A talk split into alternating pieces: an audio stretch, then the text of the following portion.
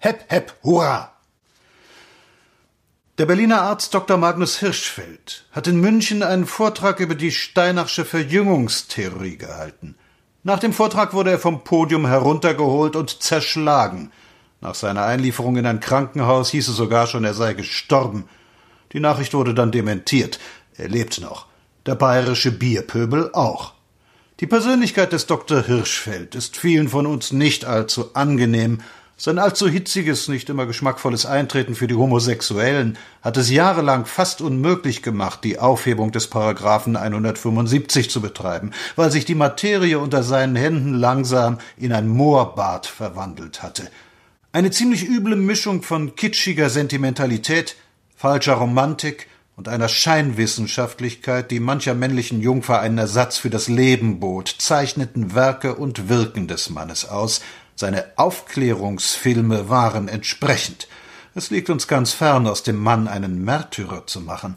Hier handelt es sich darum, dass Bayern immer mehr dem Deutschen Reich entfremdet wird und dass der Gegensatz zwischen Deutschen und Holländern nicht so groß ist wie der zwischen Bayern und Preußen. Der Reichsgedanke ist nie stark bei uns gewesen. Escherich und der Klerus haben ihn vollends abgewürgt. Am traurigsten ist die Rolle der Justiz. Vom Polizeibeamten bis herunter zum Staatsanwalt rührt keiner freiwillig einen Finger, um feige Lümmel, die einen Wehrlosen hundert gegen einen verletzen, vor Gericht zu ziehen. Und wenn sie da wirklich stehen, geschieht ihnen noch nicht viel.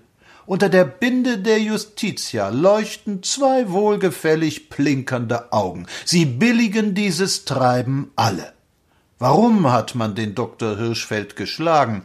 Man hat ihn geschlagen, weil in diesen dumpfen Spießergehirnen die Begriffe Aufklärungsfilm, Jude, Preuße, Bolschewismus, Dadaismus, Pazifismus und kein Vollbier, weil sich all das in diesen Gehirnen zu einem unentwirrbaren Knäuel verfilzt hatte. Hep, hep, hurra! Es ist ein dumpfer Drang in diesen Leuten, der ihnen gebietet, Einwohnerwehren zu machen und den Forstrat Escherich aufs Schild zu heben, der sich im Kriege bei Bialystok stark gedrückt hatte, wo es am waldigsten war.